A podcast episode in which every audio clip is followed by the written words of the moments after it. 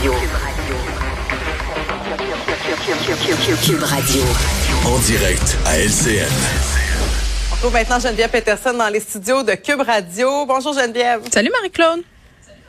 Alors, on parle bien sûr de, de, cette taxe COVID qui continue de faire réagir. Euh, la question qu'on peut se poser, c'est on va faire quoi avec les gens qui sont euh, les plus vulnérables? Est-ce qu'il faut déjà penser à des, des exemptions? Là? Ben, premièrement, est-ce que ça va se faire? Ça, je pense que c'est la première question qu'il faut se poser parce que visiblement, ça soulève beaucoup de questions.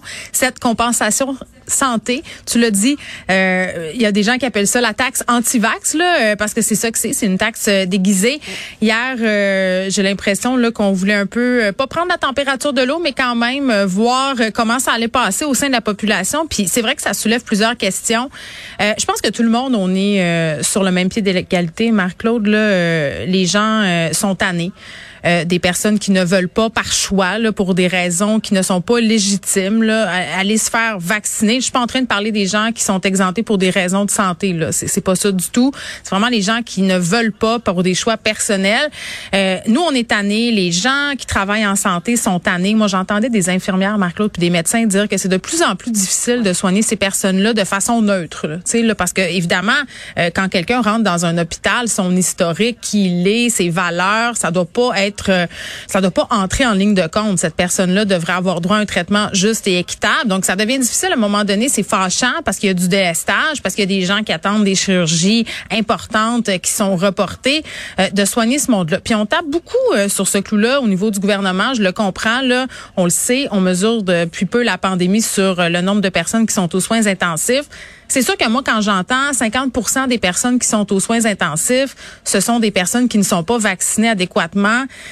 Ben là, à un moment donné, c'est plate à dire, mais tu te dis, il faut faire quelque chose. Donc hier, quand on a entendu cette nouvelle, ma première réaction, ça a été de dire, yes, enfin, parce que, écoute, moi, mon prof de deuxième année m'a appris quelque chose d'élémentaire là dans la vie. Tu peux prendre des décisions, mais il faut que tu les assumes. Donc moi, je me disais, ben écoute, tu décides de pas te faire vacciner, tu connais les conséquences. Ça fait quelque chose comme 22 mois qu'on l'explique.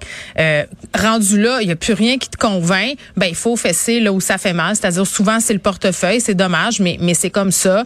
Euh, ça c'est le premier réflexe que j'ai eu. Après ça, tu sais tantôt je parlais avec une bioéthicienne, je parlais aussi avec Nicole Gibault qu'on voit régulièrement à LCN sur est-ce que ça va passer le test des tribunaux. Euh, Puis là on se rend compte que si on va de l'avant avec ça, et ça va être plus compliqué peut-être qu'on pensait au départ. Puis les personnes vulnérables, il va falloir en parler. Parce que euh, c'est ça l'affaire, tu le disais bien au début. Euh, les gens qui sont pas vaccinés ne sont pas nécessairement des anti-vax. Oui, les gens anti-vax parlent fort sur les médias sociaux. On les entend beaucoup. Euh, ils sont contestataires. Il y en a qui sortent manifester dans les rues. Mais il y a des personnes qui sont pas vaccinées, euh, puis c'est parce qu'ils sont, par exemple, pas privilégiés sur le plan psychosocial. Les personnes en situation d'itinérance. Euh, je lisais là, des médecins qui avaient été de garde pendant le temps des fêtes qui disaient dans différents médias, ben moi j'ai vu des personnes âgées euh, pas vaccinées parce que justement là ils étaient euh, pas capables de se rendre dans un centre, euh, mais pas assez malades pour qu'on vienne les vacciner à domicile. Qu'est-ce qu'on va faire avec ces gens-là? Puis je comprends que c'est une minorité là parmi les gens non vaccinés qui, qui sont dans ce cas-là. Euh, mais quand même, puis sais-tu qu'est-ce qu'elle me dit, la bioéthicienne, tantôt, puis j'ai trouvé ça vraiment intéressant. Elle me dit, mais est-ce qu'on a exploité au maximum le passeport vaccinal?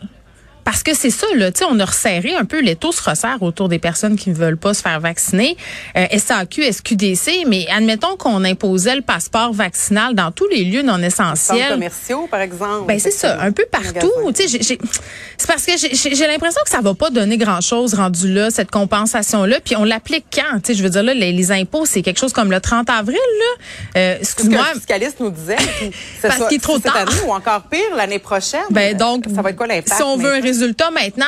C'est parce que c'est un peu un écran de fumée. Euh, j'ai l'impression qu'on nous brandit un peu pour ne pas parler du fait que notre système de santé s'écroule depuis 30 ans au Québec, puis que ça a aucun bon sens, puis que même si ça continue comme ça, puis que les gens se font vacciner, on va quand même être submergé. C'est ça le vrai problème. Donc, une taxe santé, euh, c'est pas une panacée. C'est ça qui se passe aujourd'hui. Puis je le redis, le si on va de l'avant avec ça, il y aura des considérations éthiques et des problèmes euh, au niveau concret. Là. Comment ça va se traduire dans le concret? Ça va être très, très, très compliqué à appliquer.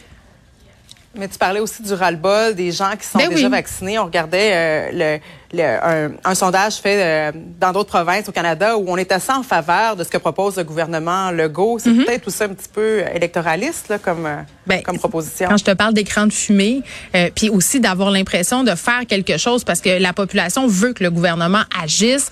On est tanné des personnes qui veulent pas se faire vacciner, donc faut donner. C'est le bouc émissaire parfait. C'est- c'est sûr qu'on peut pelleter sur le dos des gens non vaccinés une partie des problèmes qu'on on a en ce moment dans le réseau de la santé. Puis c'est vrai de le dire, là, je le redis, 50% des lits qui sont occupés par des personnes non vaccinées, mais qui ne sont pas nécessairement des antivax. Je pense que c'est ça qui est important de retenir.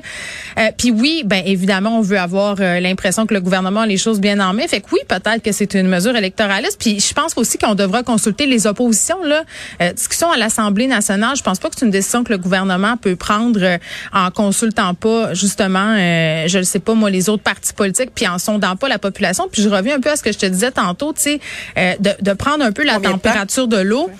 Euh, je pense que c'était l'un des objectifs d'hier aussi. Là. Ouais. Et avant de l'appliquer, ben, le temps qu'on en débatte, que ça passe ce test, Oh, mon Dieu. que ça passe On se reparle dans cinq ans? C'est pas pour demain. Merci Geneviève, à la prochaine. Bye bye. À demain.